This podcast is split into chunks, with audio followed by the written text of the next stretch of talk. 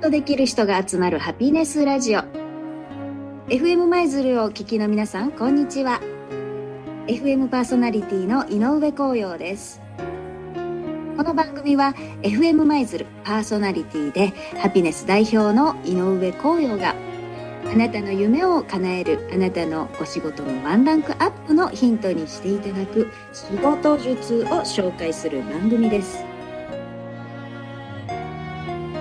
舞鶴市内では FM 舞鶴 77.5MHz そしてインターネットサイマルラジオで全国でお聞きいただいております。私は普段は社員教育のお手伝いや、え、会社の課題解決につなげるワーク型研修などを行っております。それでは約20分ほどお付き合いください。この番組は躍動の新世界を切り開く八坂伝説工業株式会社物流で明日の社会に貢献する株式会社橋梁貨物輸送の提供でお送りいたします。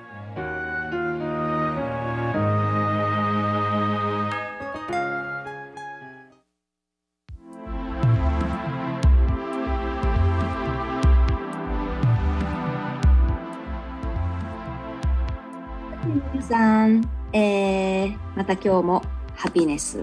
の、えー、ね、ハピネスラジオということで、えー、皆さんのお仕事のワンランクアップにつながるような何かということでお伝えしていきたいと思います。さあ、前回はですね、えー、よくこの最近テーマで、えー、お話をさせていただくことが多いんですが、まあ、衰退産業と成長産業というところで、まあ、今ね現在いろんなうんもうその社会のね状況が変わっていっております。その中で、えどのような、え仕事のやり方とか、えしていったらいいのかなっていうのが、ま非常に変わってきてるので、まあ、一旦ねいろんなことを見ましょうというような内容で進めさせていただきました。あ前回はですねなんかいろいろとあのー、ね変わりゆくこう時代がね非常にどんどんどんどん変わっていきますので、えー、未来のヒント、ね、未来の予測から紐解く経済っていうのを、えー、内容にお話をさせていただいてたんですけれどもさあ今日はどんな、えー、内容でいくかと言いますとそれの続きですね。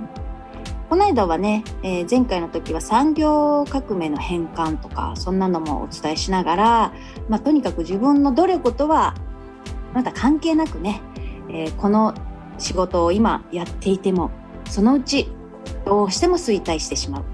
逆に言うとこの仕事をしていけば、ま、勝手にちょっとこうね時代の波に、乗っていくとかねそういう自分の努力とは無関係のところがあるわけですよね。それを探らないとというような、ことも伝えておりました。まあ例えばですがねその昔だったらば、えー、ねこの1868年とかその辺りの産業で、えー、1986年ぐらいまでずっと、まあ今でもあるらしいんですけどね、大手も参入してもあちこちがこれをね、えー、業となされたところ、ことの一つに、えー、炭鉱とかね、あったわけですよね。炭鉱。あんまり私たちね、そんなにこう身近にはね、感じませんが、まあそういう時代もあったんですよね。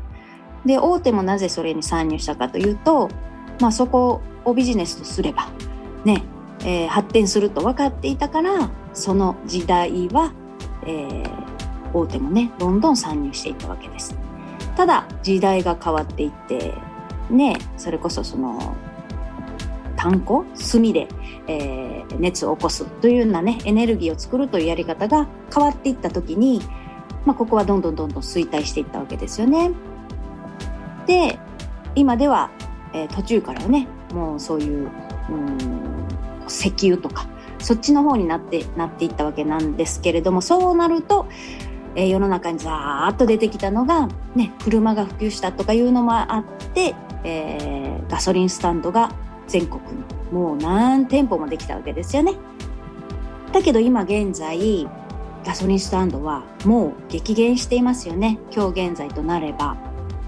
で今後移っていくって言われるのが、えー、水素ステーションなわけですよね。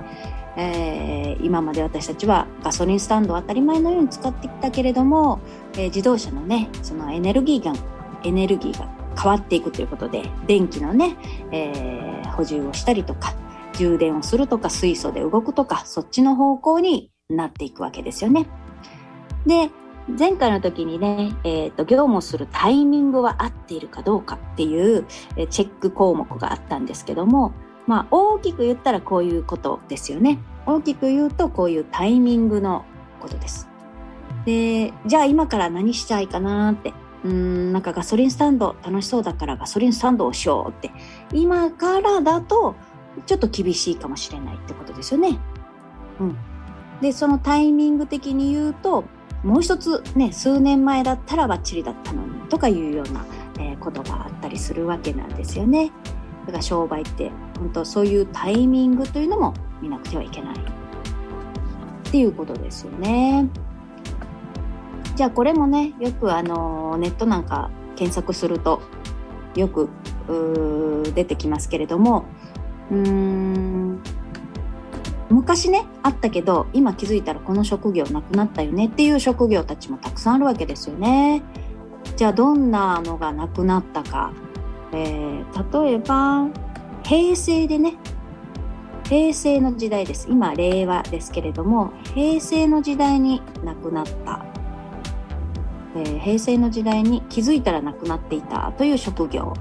皆さん何を思い浮かばれますかね？今でもねもちろんそれを、えー、業とされてる方いらっしゃるかもしれませんが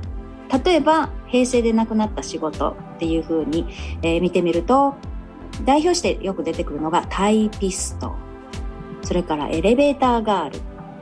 エレベーターガールって皆さん見られ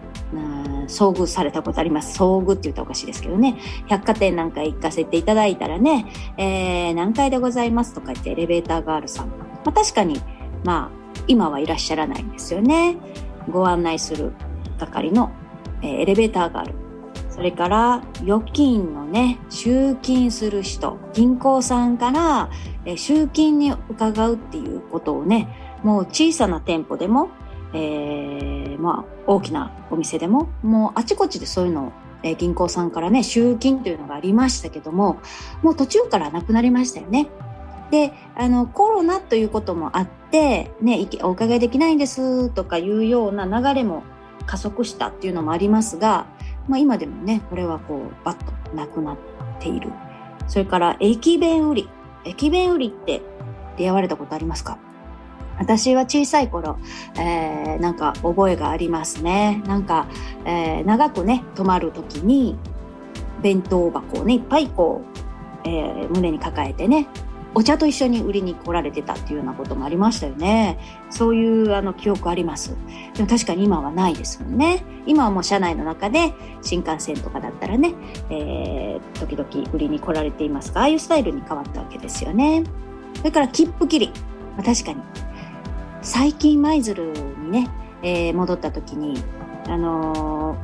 ー、まあ、やっとと言いますか、ね、あの、イコカとか使えますよね。使、あ、使えるようになったんだと思って、えー、びっくりしてたんですけども、昔はそれ切符を切ってくださってたわけですよね。で私が高校生の時とかは、確かに切符を切ってもらった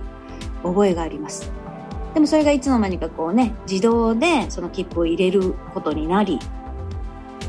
あれでも舞鶴とかだったらそのそうか最近まで切符てらっしゃったかな？ねねそういう切符切りといううそういう担当業務というかね仕事もあったわけですよね。でももう、まあ、平成でまあ令和でなのかもうすっかりね形は変わりました。あとえー、っと証券のねあの商品取引所のね、えー、そこの立ち会い会場のバタチっていうね、お仕事があったらしくて、まあ確かにニュースなんかでね、よくあの指をこうね、なんぼなんぼとか言ってやられて、えー、手でね、いくらいくらとか言って言う、なんかそのやりとりを見たことあるような気がしますけども、今はもうね、数字、えー、も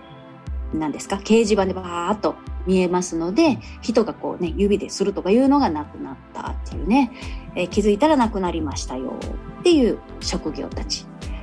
そしてじゃあ今度平成で生まれた職業っていうのもあるわけですよね。じゃあそれも曲の後に、えー、皆さんと一緒に確認をしていきたいと思います。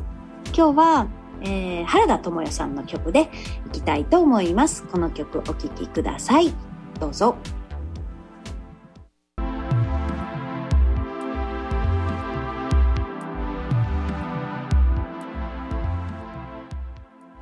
平成で亡くなったお仕事というのを振り返りました。じゃあ今度はね、平成で生まれた職業っていうのもあるわけですよね。平成で、えーと、人気が出てきてね、バーッと職業として、えー、確立していったのが、えー、ケアマネージャーさんね。確かにたくさんの方が資格取られてね、やられてますよね。それから YouTuber。ね、えー、今小学生の一番ね、なりたい夢は大人になって何、何の仕事したいですか？で、一番多いのが YouTuber と言われますが、YouTuber。それからアフィリエーター。からドローンのね、操縦士っていうのも平成で出てきたわけです。で、特に最近このドローンの操縦士に関しては、まあ、あの、コロナとかいうのも加速して、これのね、資格を取るとか、えー、この資格を取れる教習所的なね、自分がそれになるとか、そっちの方も多いですよね。からウェブデザイナー、それからネイリスト、えー、心理カウンセラー、情報システムというのが、まあ、生まれた仕事として出てきてるわけです。で、えー、他にはですね、それだけではなくて、今度じゃあ、令和でね、なくなっちゃうんじゃないかと予測されるのもあるわけですね。えー、事務関係のお仕事は、令和でこれなくなっちゃうんじゃないかと言われている仕事でよく出てきますね。まあ、事務仕事はあ AI がね、やってくれるというようなことですよね。それから清掃の仕事。まあ、家庭ではね、ルンバとかも出てきていますが、ああいうのがもっともっと発展していって、清掃という仕事がなくなるんではないか。えー、それから製造業の仕事、ものづくりですね。えー、まあこれもね、製造業もいろいろある、ありますのでね、一概に全部がじゃないですが。から運転手、タクシー、ね、バス、トラックの運転手という職業がなくなるんではないかとも言われております。あと販売員、えー、それから新聞配達員、えー、それから写真屋さんとかね、こういうのがなくなるであろうとか言われてる職業です。じゃあコロナで伸びる職業とかいうのもあるんですよね。じゃあそれはどんなのか。またこういうのもね、えー、次週もやっていきたいと思いますよ。えー、まあコロナでね、伸びるって言われてるのに、えー、巣ごもり消費、大きく言うとね、それから医薬品、それからリモート関連の仕事と言われます。じゃあ細かくはまたね、次回の時に皆さんと一緒に確認していきたいと思います。